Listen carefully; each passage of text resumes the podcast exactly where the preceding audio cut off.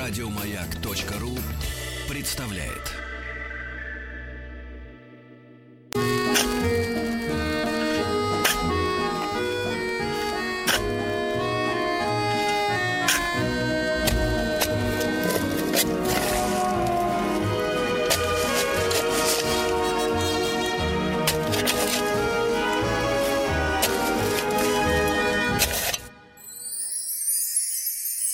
Докопались. Ну что же, автор этого ролика Владика мы выдвинем на радиоманию в следующем году. Вот, и я, наконец, слушая Сволочь. эту запись а, уже в который раз, я вдруг понял, я, что передо мной стала такая картина. Копает один, остальные смотрят. Так мне показалось. А, друзья мои, я рад, рад, да, рад приветствовать на прямой связи с нашей студией Александра Александровича Громова. Сан Саныч, доброе утро. Доброе утро. Да, наш замечательный докладчик, доктор технических наук, профессор Национального исследовательского технологического университета МИСИС. И мы в нашем проекте докопались. Э, говорим обо всем том, что можно достать из-под земли. Да, и сегодня у нас такая тема, а, тоже важная, интересная, уран друзья мои, уран. Ну вот я предлагаю по традиции нашей замечательной аудитории, активной, просвещенной, свои вопросы, может быть, какие-то сомнения, которые до сих пор хранились в глубине организма, сегодня извлечь и в виде сообщения прислать к нам на номер плюс семь девять шесть семьдесят три пять пять три три. Мы с Александром Александровичем с удовольствием на эти вопросы ответим. Ну и первая ассоциация, Сан Саныч, это, конечно, урановые рудники. Вот где, э, куда ссылали назвали особенно я так понимаю, одаренных. провинившихся и одаренных, да, чтобы они уже оттуда, как бы, так сказать, не сразу, да. Вот. Сан Саныч, но я так понимаю, у урана-то не, не, небольшая история относительно золота, алюминия и всего прочего, да, на земле нашей. Но э, я не сказал бы, что небольшая. Он открыт был еще в 18 веке, еще во времена Ломоносова. Ну, конечно, исследования начались уже после военные годы активные. И да, вот да, эти урановые рудники, о которых вы говорите, в чем да. его особенность? Да. Он просто очень тяжелый. И поэтому ага. тяжело, видимо, камни таскать было вот эти вот. Но еще и на севере находится. У нас в Якутии ага. в основном уран э, залегает. Там основная, конечно, страна урановая это Казахстан, держава. Ага. Э, Сан Саныч, не могу не задать, не, за, не могу не задать вопрос, как говорится, из школьной программы. А сколько весит килограмм урана? У него плотность, да-да, килограмм урана весит килограмм, но плотность у него 20. То есть почти 20, 19 там. То есть он плотнее золота и плотнее вольфрама и плотнее ртути, о которой мы с вами разговаривали. То есть вы нам, вы нам рассказывали, что мы когда о золоте-то говорили, да? Э, вот мы шла речь о том, что маленький такой маленький слиточек, а весит килограмм, да? Ну, то есть не, не, не сопоставимо, условно говоря, с килограммом соли или песка по, по размеру, да? Вот, а этот получается еще плотнее, чем золотишко. Да, ну, сопоставимо с золотом, да, может быть, чуть плотнее, в общем. Да. А зачем же маленькая его... таблеточка, она уже очень да. тяжелая. А зачем же его, так сказать, при Ломоносове-то, если Мария Кюрита с Пьером еще, как говорится, не родились, получается? Да, да, вот э, открытие урана принадлежит философу и химику Клопроту немецкому. Он из руды выделил золотистую вот эту урановую, э, оксид урана золотистый, урановая земля, так называемая. И затем его там очищал, всяко, всяко разно пытался, э, так сказать, как там посмотреть, к чистому элементу приблизиться. Ну и вот в конце уже 19 века это удалось окончательно зафиксировать. А зачем, кстати, а зачем они, зачем они хотели его, так сказать, выделить, если про радиацию они вообще тогда ничего не знали? Просто интересно было. Это желтый оксид урана желтого цвета. Это использовался опять как краситель, как и а. ртутный оксид. Мы в прошлый раз с вами разговаривали. Да. Его в стекло добавляли, чтобы желтое стекло сделать. То есть, чтобы было красиво, да? Экологическое да. стекло, урановое. То есть, это витражи, получается, там, угу. при применении -то. Которых сторонились. Ну, какие-то, да. Тогда же не знали эти все радиоактивности и свойства. То есть хлебнуть, как говорится, граппа из урановой бутылочки, да? Это безопасно, кстати. Да вы что? Почему? Почему? Потому что а, опасен только обогащенный уран. То есть при а. концентрации там его 20 и выше процентов. То есть а, это уран, э, мало. как говорится, уран голь-шмоль, да, вот обычно. Александр Александрович, а э, когда же действительно было обнаружены вот эти свойства, которые доселе, как говорится, хранились в тайне? Да, это уже было э, в послевоенные годы. Вот, в основном разработки начались послевоенные, в атомный век. Но э, Резерфорд приложил руку и к радиоактивности, и Беккерель, известные фамилии, угу. вот, к изучению свойств урана. Поэтому это первая половина прошлого века, будем так говорить, да. когда появились вот эти лучи, стали исследовать, что что-то засвечивает фотопленку, mm. что-то да. какие-то есть лучи, которые вот неизвестные. Ну, я так понимаю, что первым подопытным-то был Радий, да, по-моему, Радий? Да, Радий, рентген там экспериментировал. В то же время Мария и Поль Кюри экспериментировали с радием. Они, знаете, до сих пор трупы еще нельзя приближаться, настолько облучились. Жесть. Угу. Вот, Сан Саныч, а вот уран, да, непосредственно, ведь вот этих, э, как бы, источающих лучи элементов, да, их, ну, не веществ их много. А в чем отличие именно урана от остальных, так сказать, конкурентов? В распространенности в природе. Когда-то Дмитрий Иванович поставил его последнюю ячейку своей таблицы. Никто не знал еще, что, что это за элемент, что есть трансурановые элементы, которых сейчас уже там 20 штук открыто. И, Транс. Э, трансураны, уран и трансурановые элементы. Ну, там угу. это производные, торий и так далее. Угу. Э, так вот, э, значит, интерес заключается в том, что все-таки его нашли. Он есть в виде руды залегает, его можно выделить, и вот он тепленький. Одна таблеточка урановая занимает э, эквивалентно по энергетике КАМАЗу угля. Mm. КАМАЗу? Вагону угля даже. Ничего себе. То есть, в принципе, Сан Саныч, вот мы сейчас говорим, что с нефтью какая-то проблема, да, не знаем, как там газ дальше, угу. а в принципе мы можем топить таблетками, правильно? Вот десяток таблеточки, все. На да, всю жизнь. Франция, скажем, э, у них уже 75% ядерная энергетика. Им не нужно ископаемое топливо, Закупать. они топят ураном. Ну, это отдельный разговор, как Франция и Германия разделились из-за гринписовцев, да, и прочих экологов, да. которые умершвили в Германии, так сказать, э, вот такой, такой вид топ, такой вид топлива, такой вид энергетики. Да, но, Сан Саныч, а вот расскажите нам, пожалуйста, про обогащение. Это значит, э, вот есть обычная руда, да, которая там под землей тяжелая, а она, как говорится, фонит уже вот при помощи этих счетчиков-то, она фонит? Из земли нет, фонит? нет, э, если фонит, то это это не, не, существенно, безопасно для человека. А вот если мы начинаем его обогащать, там просеивать, провеивать, э, значит, э, флотация а, и так а далее. А что значит, что значит обогащать-то? Вот это вот, что за процесс такой мудрый? Это значит выделять чистый элемент из руды. А сколько там процентов получается вот в общем куске той полезной массы, которая нам нужна? Да совсем мало, там пол, полпроцента всего лишь. Пол. И вот из этих полпроцента нужно довести до 20 процентов, а если, алюми... Э, если уран оружейный, то там 80 процентов. О. Представляете себе, как сколько нужно энергии и сил затратить, угу. чтобы обогатить. Угу. А это стоит того, но я имею в виду по сравнению с КАМАЗом э, угля обычного?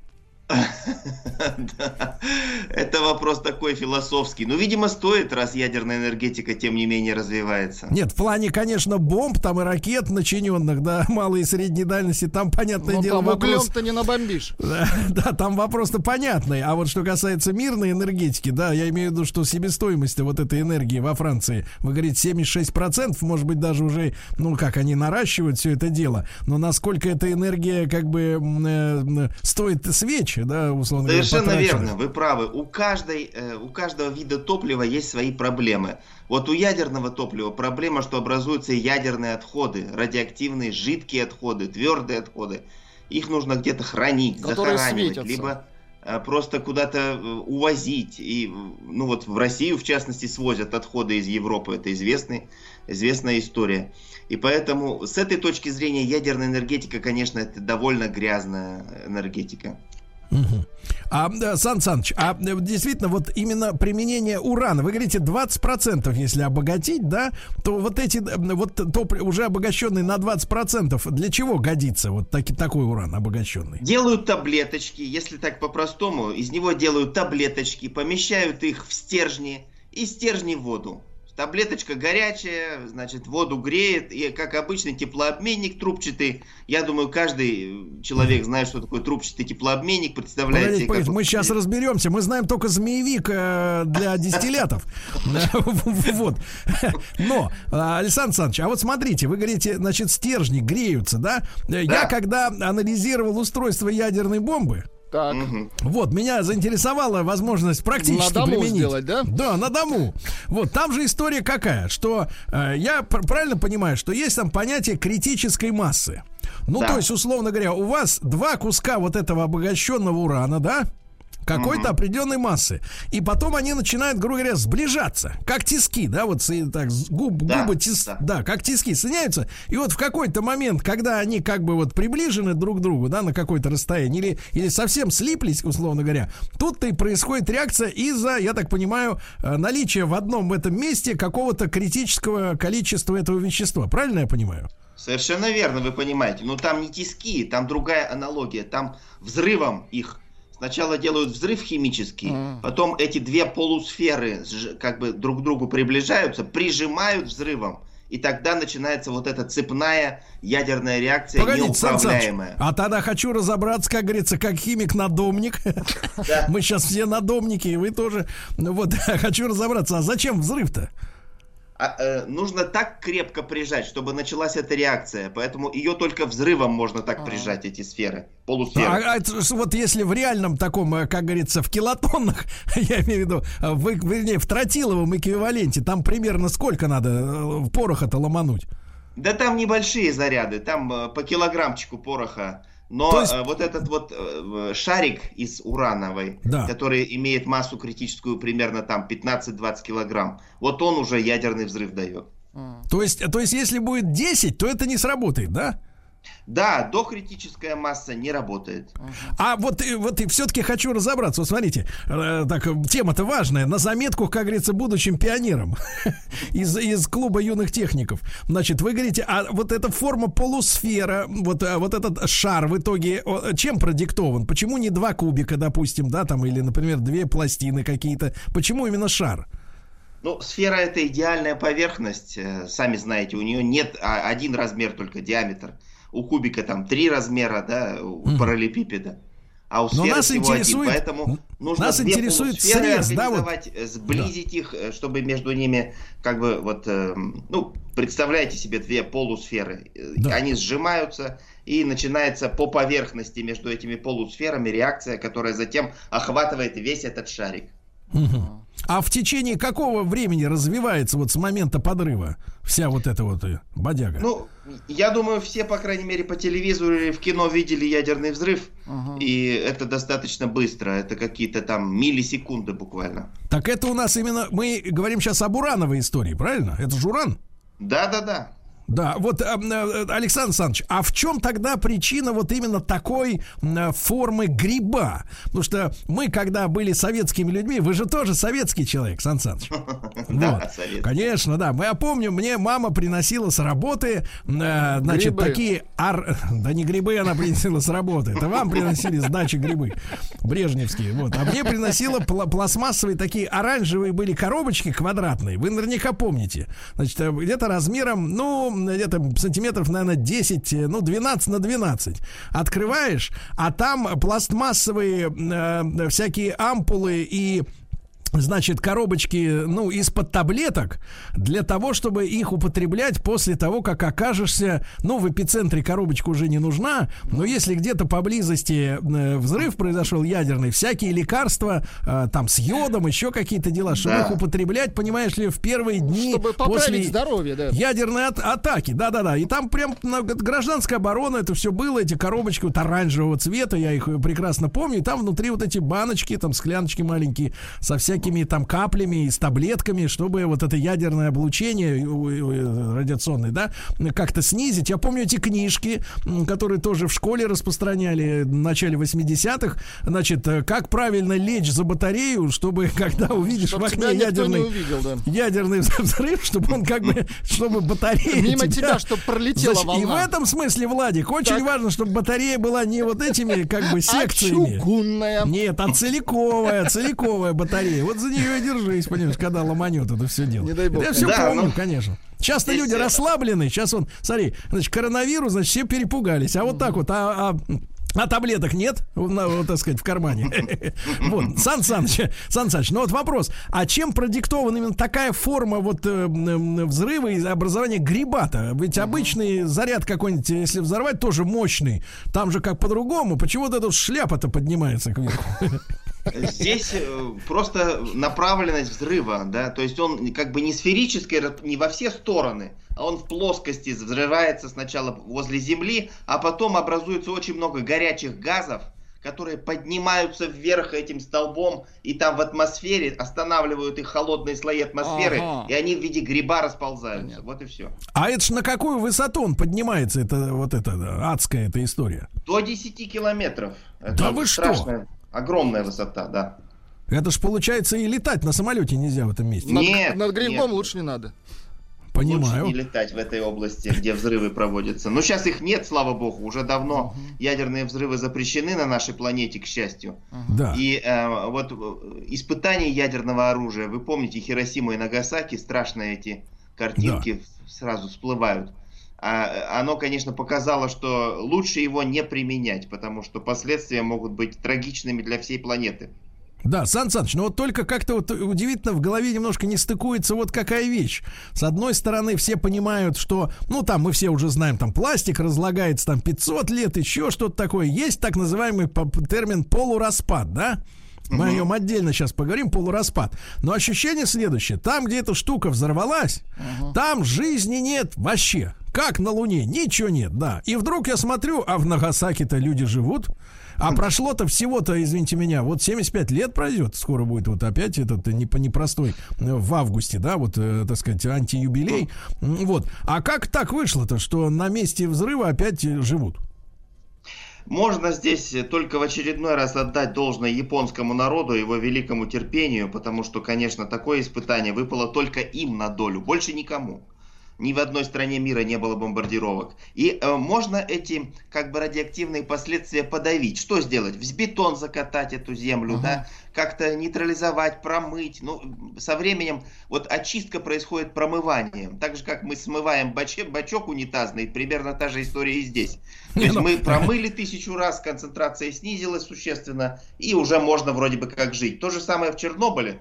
Сейчас же там э, буйство природы в Чернобыльской зоне, поэтому Так. э, какое-то время можно через взрывы уже, э, так сказать, существовать. А, кстати, а с чем связано действительно то, что там вот и такие грибы здоровые, буйство и природы, да, лоси, действительно. лоси крепкие, да, такие Э, на мощные. шести ногах. Да, нет, нет, серьезно, с чем связано вот э, Да, да, рост да, природы-то? Хотя, хотя вроде как это все радиация должна все выжечь, э, да. вот. Да, это связано с тем, что человек перестал вмешиваться. Вот постепенно природа восстанавливается. Природа имеет свойство восстанавливаться. Не мешать только ей. И она сама себя лечит.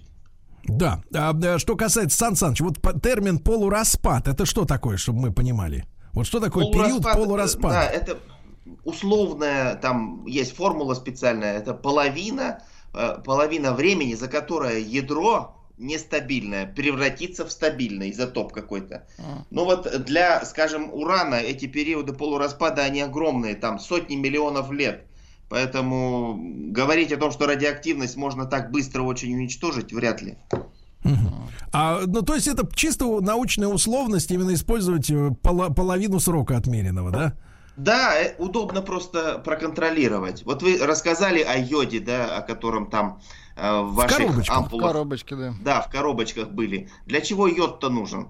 Йод нужен для того, чтобы заместить в организме радиоактивный легкий изотоп йода на нормальный изотоп, на не, не, не Да, радиоактивный. но мы об этом Поэтому- продолжим, продолжим после новостей, новостей спорта. Александр Александрович Громов, доктор технических наук, с нами сегодня. А мы говорим э, в рубрике про- в проекте «Докопались», говорим об уране, товарищи.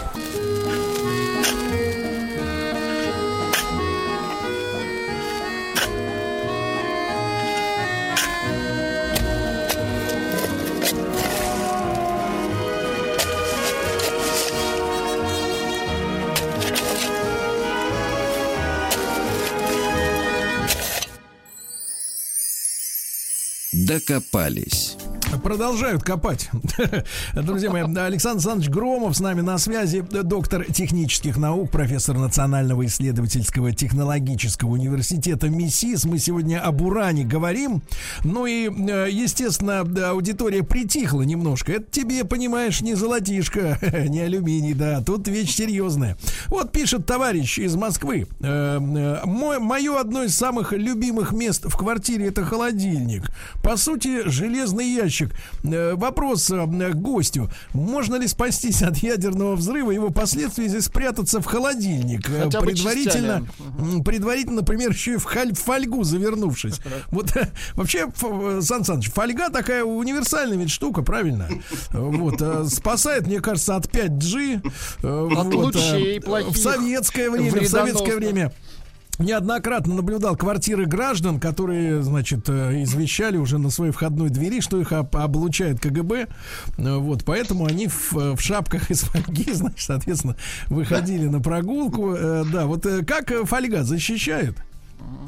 Нет, конечно, не защищает. Фольга проблема основная, что вы начинаете вдыхать эти радиоактивные изотопы, которые в воздухе, поэтому никакие маски, собственно говоря, не помогают. Если ядерный взрыв, бежать нужно скорее из этого региона.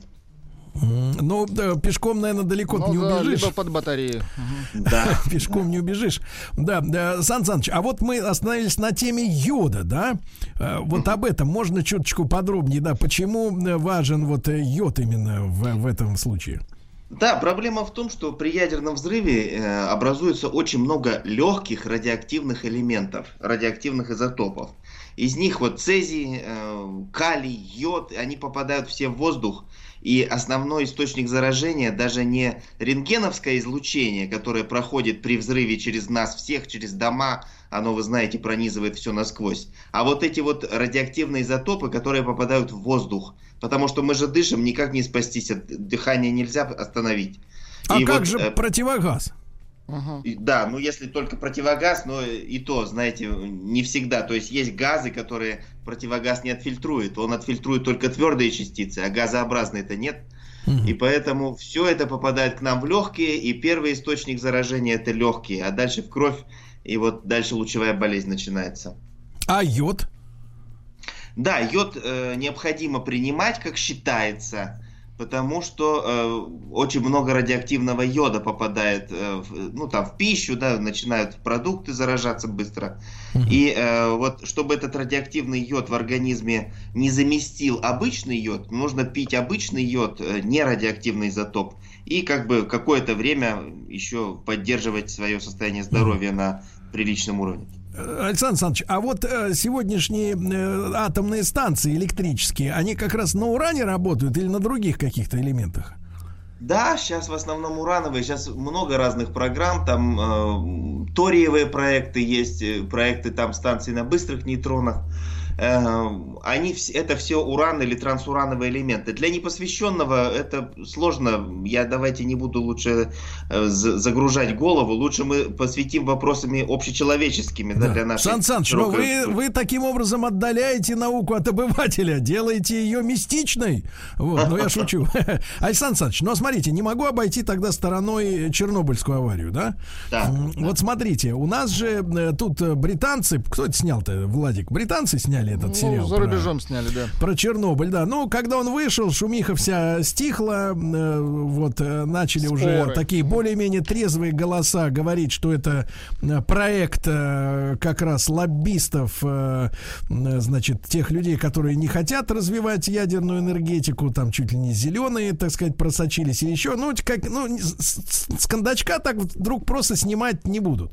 Понятное дело, производство дорогое, значит, нужна какая-то была цель порудить, пробудить, например, в народе, в широкой массе народа э, радиофобию, да, скажем так, не в смысле э, угу. страх радио, а страх радиации, да. Ну да. вот, а, значит, э, Сан Саныч, а вы можете вот таким простым Э, человеческим языком, опять же, не углубляясь э, в терминологию, объяснить, э, что там такое произошло. Потому что в свое время меня, ну, как и любого, наверное, человека взрослого, захватила эта история, потому что это история родом из детства. Я все эти дни прекрасно помню, что происходило. Вот. И, и все это очень живо в памяти. И а, это трагедия людей, которые там за несколько часов, значит, сначала их не трогали, а потом они за несколько часов должны были уехать из города им сказали, что они уезжают на три дня, в итоге они оставили все, что там было у них, да, в этих квартирах. Потом да. эти мародеры, которые все это разграбили, куда-то растащили. Вообще странная история. Вроде бы территорию должны были охранять, а все квартиры разгромлены, и куда делись эти все э, вещи, непонятно, как они разбрелись по миру, будучи э, радиоактивными, да. И вот э, я многие там статьи читал, материалы, там же ведь трагедия в том, что один из ликвидаторов аварии, академик, сейчас не вспомню фамилию, может быть, вы вспомните. Ага. Да, он застр... застрелился же, да? Э, вот я так понимаю, поняв, наверное, какие-то ошибки, э, но это уже как бы следствие разбиралось. Но суть в следующем. Значит, э, я так понимаю, что в эту ночь на 26 апреля проходил некий эксперимент, да?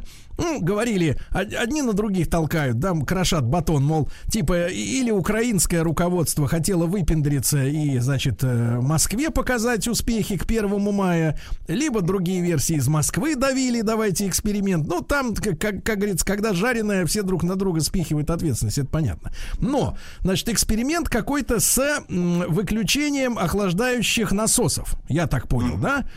И э, зачем это надо было делать? Тут а, это первое первый вопрос, зачем нужно было вообще проводить такой эксперимент, выключать эти насосы, да?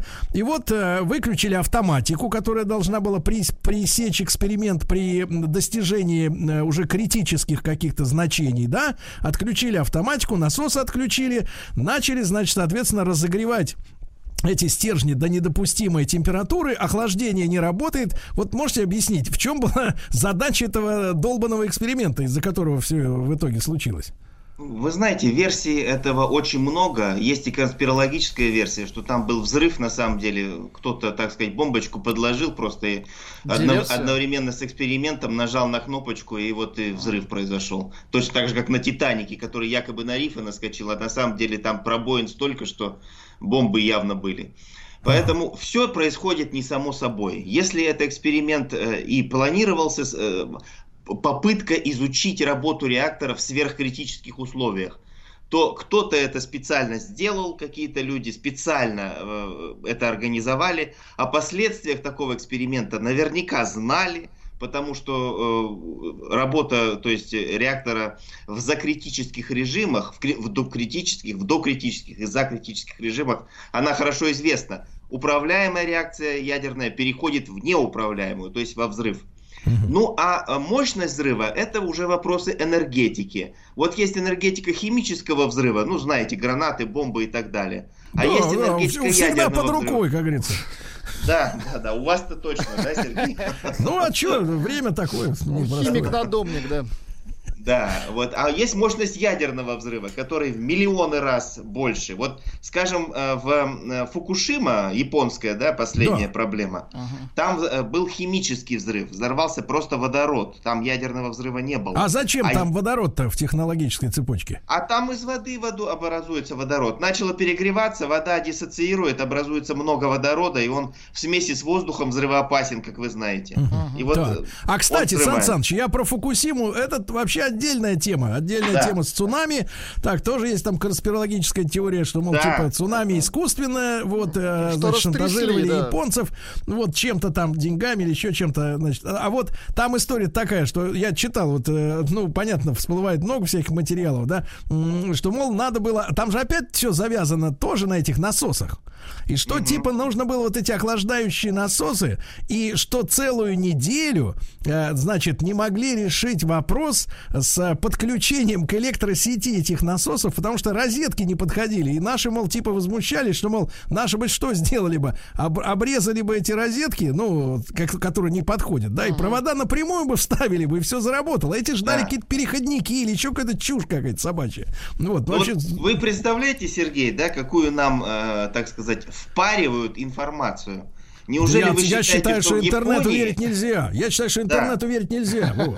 Я Японии, полностью в стране уверен. высоких технологий, где производятся лучшие в мире там автомобили, телевизоры и так далее, не подходили розетки. Но это полная глупость. Кому-то это нужно было эту Да. неделю Да. всю охлаждение держать, чтобы не, Сан не охлаждался Сан. Саныч, а вопрос такой, а вот просто вы мне объясните, а, соответственно, ну вот если поверить, что эксперимент заключался в том, что вырубились насосы, да, условно говоря, да, хотя глупость, конечно, страшная, но тем не менее, все они взяли и вырубились. На электростанции вырубились электронасосы, бред, да?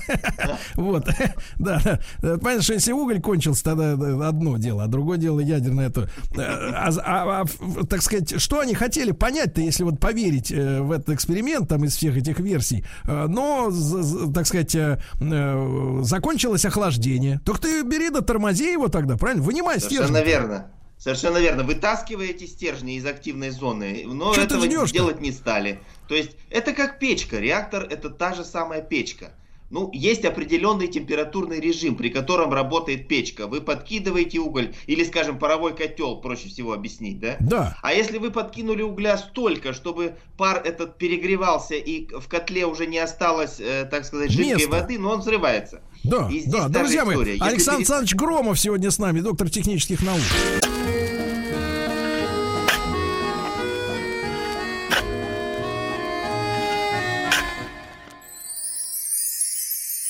Докопались. Да, ну что же, э, как только, э, как только наш Александр Александрович э, произнес фразу конспирологические теории, тут же теоретики понеслись. Да, до этого сидели молча, тихо слушали, внимательно. Но тут полезли. Александр Александрович Громов, профессор Национального исследовательского технологического университета МИСИС с нами. Сегодня доктор технических наук. Мы говорим об уране. И, значит, вот что, что значит, знают диванные мыслители. А, Вот, а, пишут, что э, знают всю правду и можем рассказать. На этом сообщение обрывается. Перезвоните, Вот, а да. э, товарищ наш э, слушатель из Беларуси вспоминает, ведь украинцы начали, я так понимаю, разрешать экскурсии в Чернобыльскую зону, да? Э, Там были сталкеры, которые сами ходили. Есть даже игра компьютерная, где можно вот по всем этим, так сказать, отцифрованным достопримечательностям бегать. Э, вот, наслаждаться, как говорится, полетом. Вот. А э, есть экскурсии, вот из Беларуси вспоминает мужчина, э, в одном из, месте, из мест на посту охраны пришлось выйти, ну, видимо, для досмотра документов, в лесу. Э, И первое, что увидел, это кучу муравьев. И муравьи, вы не поверите, с фалангу пальца. Я таких, говорит, муравьев никогда до этого в жизни не видел. Вот так разрастается, так сказать. Это были э, барсуки, да. Живность, да. Вот, э, э, Сан Саныч, вот скажите, Да. пожалуйста, а в итоге, значит, ну, мы помним, как мужественно действительно и наши вертолетчики, да, а, сначала, и потом и строители параллельно, значит, э, и люди, которые возводили весь 86-й год саркофаг, правильно, над э, Чернобыльской вот этой станцией. Э, Вот а, э, вопрос в том, насколько это долгая проблема для всех, для нас. То, что вот недавно были сообщения, что чернобыльские, ну, Припять, припятитские, как это сказать-то, Припять город, да, вот, леса, они горели, и что Киев даже, как бы это сказать, э, хватанул опять дым от пожарищ. Потому что это, по-моему, 150 километров от Киева-то всего. Там совсем рядом, там меньше 200 километров до Киева. Да-да-да. Вот. И, и вопрос о, о- о том, на, на, на сколько лет или столетий вот эта вот проблема. И насколько она является реально проблемой, если учесть, что все-таки станцию накрыли саркофагом. У цезия, э, там основного, как считается, проблемного изотопа, период полураспада что-то несколько сотен лет, по-моему. Легкие уже распались. Вот йод, там калий, они все уже распались. А вот у цезия и э, какие-то средняя часть таблицы, период полураспада сотни лет. А у тяжелых, которые вот уран, трансурановые, там миллионы лет. Поэтому этот будет печка еще в центре Европы чадить и чадить. Еще саркофаг этот надо будет еще когда-нибудь один строить. Сейчас уже второй Еврокомиссия построила, сейчас вот еще один надо будет когда-нибудь строить. А получается, это что, Сан Саныч, а что- бетон стареет, поэтому Ага. это- То есть а под воздействием вот той радиации, которая есть там на месте то ли взрыва, то ли пожара, тоже ведь мутно как-то все это, да? Ну, это взрыв был. Там да, получается, получается, взрыв. там все равно еще все тлеет. Э, вот что там за условия, которые там сохраняются на месте Нет, э, э, энергоблока? Не тлеет, не тлеет, но это могильник. Это большой могильник ядерный, открытого типа. Вот и все, что такое Чернобыльская Э, авария сейчас. А вы сказали, вы сказали, что надо третий уже саркофаг возводить. Получается, от радиации бетон изнашивается, да? Вот и вот. Конечно, все. все материалы стареют при воздействии даже солнечного света. Вот э, окна темнеют, да, пластик э, темнеет. А что говорить про радиацию? Там э, все искрашивается в крошку очень быстро. Даже в стекло, если поместить радиоактивные отходы, и стекло и то э, кристаллизуется и в крошку превращается. Поэтому бетон крошится, и это будет продолжаться еще многие тысячи лет. Ужас какой-то. Угу. Многие тысячи лет, я понимаю. Да. Вот, а, Сан Саныч, но тем не менее, вот если говорить о ядерной да, энергетике, об урановой энергетике, а у нас вообще на Земле-то э, насколько велики этого материала, как говорится, запасы этого сырья, да? И вот мы тут не, не так давно узнали, что нефть вроде стала возобновляться, думали, что да. она, из, из, так сказать, кончается. Да нет, вроде Земля-матушка начинает выдавливать новые порции на радость, так сказать, нам. А, вот, э, правда, цена сейчас не радует. Э, а вот, а вот что касается урана, насколько при нынешних расходованиях, да, э, этого вещества еще у нас есть? Еще его много. Вопрос только в цене добычи. Вот дешевый уран, который там по 20 долларов э, за тонну руды, что ли, э, его давно закончился. Сейчас э, средний, да, который 30-40 долларов. Потом следующий 80, тяжелее добывать, а там дальше уже совсем э, дорого будет, когда за 100 долларов уже не, не экономичной становится добыча, потому что э, ну, везде вопрос цены. Сейчас mm-hmm. в Германии, скажем, вот они уже солнечную энергетику, да, и ветряную. Кто был в Германии, знает, проезжаете, там ветряки стоят, панели кругом. Может быть, мы тоже к этому придем, и не так нужен это, будет уран. Так говорят же вокруг на, в радиусе километра двух э, кротики разбегаются, крысы бегут от, оттуда. Кроты плачут. Э, жуки, жуки, жуки страдают. Да, и рыбы сильно. тоже. Рыбы и рыба уходит говорят, из земли. Океанах. Да-да-да, тоже не вариант. Э, Сан Саныч, ну а вот что касается термоядерного синтеза, да?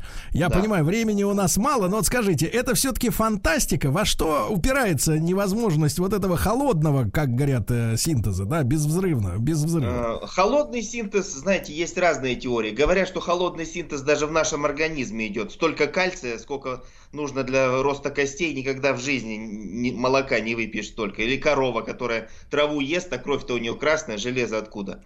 Точно. А, значит, э, Делу говорит э, профессор. Что касается горячего термояда, да. который вот э, реакторы сейчас э, уже 50 миллиардов долларов вложили, и еще неизвестно, когда будет построен.